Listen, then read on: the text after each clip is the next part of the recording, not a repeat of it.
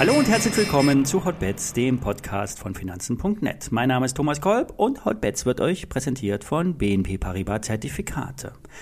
Bis Freitag könnt ihr beim deutschen Zertifikatepreis abstimmen. Ich wurde hier in die Jury berufen, das freut mich sehr und auch ihr könnt beim Publikumsvoting eure Stimme abgeben. Im Rahmen des deutschen Zertifikatepreises werden die besten Emittenten im Bereich Anlagezertifikate und Hebelprodukte sowie die besten Online-Broker und Finanzportale ausgezeichnet. Unter allen Teilnehmern der Abstimmung werden attraktive Preise verlost, zum Beispiel ein Goldbarren im Wert von ca. 700 Euro und unter anderem 10 Gutscheine a 50 Euro von Amazon. Den Link zur Abstimmung findet ihr in den Show Notes. Alle nachfolgenden Informationen stellen wir immer keine Aufforderung zum Kauf oder Verkauf der betreffenden Werte dar. Bei den besprochenen Wertpapieren handelt es sich um sehr volatile Anlagemöglichkeiten mit hohem Risiko. Dies ist keine Anlageberatung und er handelt wie immer auf eigenes Risiko. Ja, die letzte Woche war geprägt von den Notenbanken. Weltweit wurden die Zinsen kräftig, sehr kräftig angehoben und die amerikanische Notenbank wird noch im September mit einem weiteren, wahrscheinlich großen Zinsschritt nachlegen. Die Märkte feiern das beherzte Anheben. Normalerweise sind höhere Zinsen Gift für die Aktienmärkte. Doch hier wird die Einsicht der Notenbanken gewürdigt. Neben den Zinsanhebungen wird in den Anleihemarkt eingegriffen. 9, äh, 95 Milliarden US-Dollar an Bonds wird die amerikanische Notenbank im September abbauen. 60 Milliarden über Staatsanleihen, 35 Milliarden an Mortgage-Backed Securities. Das sind diese hypothekenbesicherten Wertpapiere. Und Ziel soll sein, den Märkten Liquidität zu entziehen. Die im Umlauf befindliche Geldmenge muss nämlich reduziert werden, denn die führt maßgeblich zur Inflation. Die Zinsen sind da nur ein nachgelagertes Instrument. Apropos Inflation. Am Dienstag kommen die US-Inflationsdaten. Die Konsensschätzungen liegen bei 8,1 und die Fed geht sogar von 8,22 Prozent aus. Das ist etwas ungewöhnlich, denn eigentlich liegen die Schätzungen der Notenbank unter den Marktschätzungen. Jerome Powell hat klar gesagt, die aktuellen Daten werden einen großen Einfluss auf die Entscheidung der Notenbank haben. Wie gesagt, ein großer Zinsschritt ist eingepreist, wie man so schön sagt. Zum Wochenschluss steht dann noch der dreifache Verfall an. An diesem Tag werden, äh, der findet übrigens nur viermal im Jahr statt, da laufen nämlich sehr viele Future-Kontrakte und Optionen mit unterschiedlichen Laufzeiten aus. Im DAX liegen die meisten Kontrakte mit einer Basis von 13.000 Punkten, sowohl auf der Call- als auch auf der Put-Seite. Deshalb würde eine Abrechnung zu 13.000 Punkten der größte gemeinsame Nenner sein.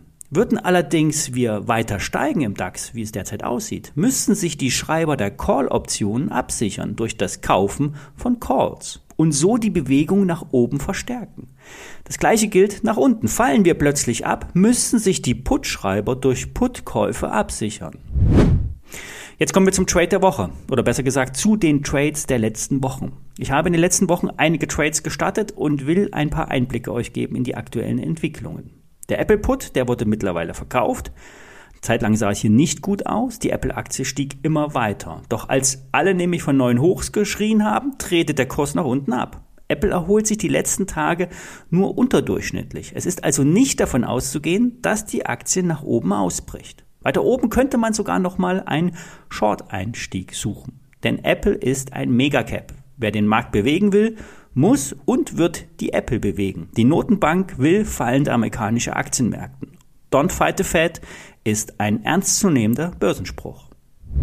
Ein weiterer Trade ist der Long auf den Dow Jones. Der Dow hat bei 31 Punkten, 31.000 Punkten gedreht und erholt sich deutlich. Es könnte im kurzfristigen Zeitfenster ein Short Squeeze geben, der jetzt noch weitere 1000 Dow Punkte nach oben gehen kann. Dann sollte allerdings Schluss sein und das letzte Hoch nicht überschritten werden. Kurzfristig weiter long im Dow, mittelfristig scheint die Erholung nicht von Dauer zu sein. Eine unterstützende Wirkung kommt allerdings vom US-Dollar. Ich hatte bei rund 0,99 zum antizyklischen Long Trade aufgerufen. Die EZB-Zinsanhebung führte etwas zu Entspannung am Devisenmarkt, denn die Schwäche des Euros kann nicht ewig durch die EZB geduldet werden. Kurzfristig kann der Euro-US-Dollar bis auf 1,03 oder 1,04 steigen. Dann sollte aber Schluss sein. Aktuell wird versucht, einen kurzfristigen Abwärtstrend äh, zu brechen und das ist ein kleines Kaufsignal. Ein fallender US-Dollar würde auch die amerikanischen Aktienmärkte stürzen, äh, stützen, denn hier wurde die Dollarstärke schon immer mehr als Belastungsfaktor gesehen. Der S&P läuft, läuft konträr ähm, zum, zur US-Dollar-Stärke. Der äh, Grund der US-Dollar-Stärke ist allerdings nicht im Euro zu sehen, sondern im Yen. Der Yen ist schwach. Die japanische Notenbank hat kein Inflationsproblem in Japan und die Zentralbank lässt die Zinsen bewusst und dauerhaft unten. Seit 20 Jahren ist der Zins sehr niedrig und die Notenbank will auf Teufel komm raus den Kurs nicht ändern. Und dies ruft die Carry Trader auf den Plan. Diese verschulden sich im großen Stil in Yen zu niedrigen Zinsen und legen das Geld in US-Dollar an zu höheren Zinsen. Und diese Carry Trader sind keine kleinen Fische, sondern sehr große Marktteilnehmer. Und die Trader, die sagen wiederum oder raten dringend davon ab, auf eine Umkehr vom, äh, beim Yen zu spekulieren. Für den Euro könnte es allerdings noch ein paar Cent nach oben gehen. Ich bleibe beim Euro-US-Dollar-Call derzeit dabei und bin long. Eigentlich sollte ja auch ein fallender US-Dollar gut für das Gold sein. Doch das Edelmetall tut sich extrem schwer. Der Finanznet-Trader Ingmar ist seit ein paar Wochen long im Gold, vor allen Dingen aus saisonalen Gesichtspunkten. Denn mit Blick auf die nächsten Monate ist Gold historisch gesehen am Steigen. Die Stimmung bei den Anlegern ist auf einem extrem miesen Niveau angekommen. Keiner rechnet mit steigenden Goldnotierungen.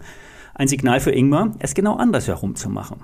Ein weiterer Punkt sind die Commercials. Die Profis, hier sind vor allen Dingen die Goldminenbetreiber gemeint, sichern sich derzeit von einem äh, wenig nur ab vor einem Goldpreisverfall. Die Produzenten erwarten also steigende Notierung. Und diese Insider sind also als Long-Signalgeber anzusehen. Im Chart sind zwar so ein paar kleine grüne Tageskerzen zu sehen, die sind allerdings eher als zaghaft zu interpretieren. Ich tue es trotzdem immer gleich und bin in Gold long. Marius von Projekt 30 warnt allerdings vor einem letzten Abwasch. Gold könnte noch ein letztes Mal unter seinen Betonboden bei 1688 gedrückt werden. Dann könnten alle schwachen Hände das Gold fallen lassen und erst dann sieht er den Weg zur Umkehr geebnet. Ein Schritt weiter nach oben ist schon der kleine Bruder Silber. Die grünen Tageskerzen sind größer und stabiler ausgebaut. Über 19,40 Dollar würde es ein erstes Kaufsignal geben und das Edelmetall über die 20 Dollar Marke tragen. Dazu muss allerdings der große Bruder oder die Schwester Gold anspringen. Ich bin Silber Long. Soweit mein Blick auf die aktuellen Long-Positionen. Short bin ich derzeit nicht. Alle Hebelprodukte findet ihr in den Shownotes mit den dazugehörigen ISINs. Und ich weise euch noch einmal auf die Abstimmung zum deutschen Zertifikatepreis hin. Den Link dazu findet ihr ebenfalls anbei. Bis morgen.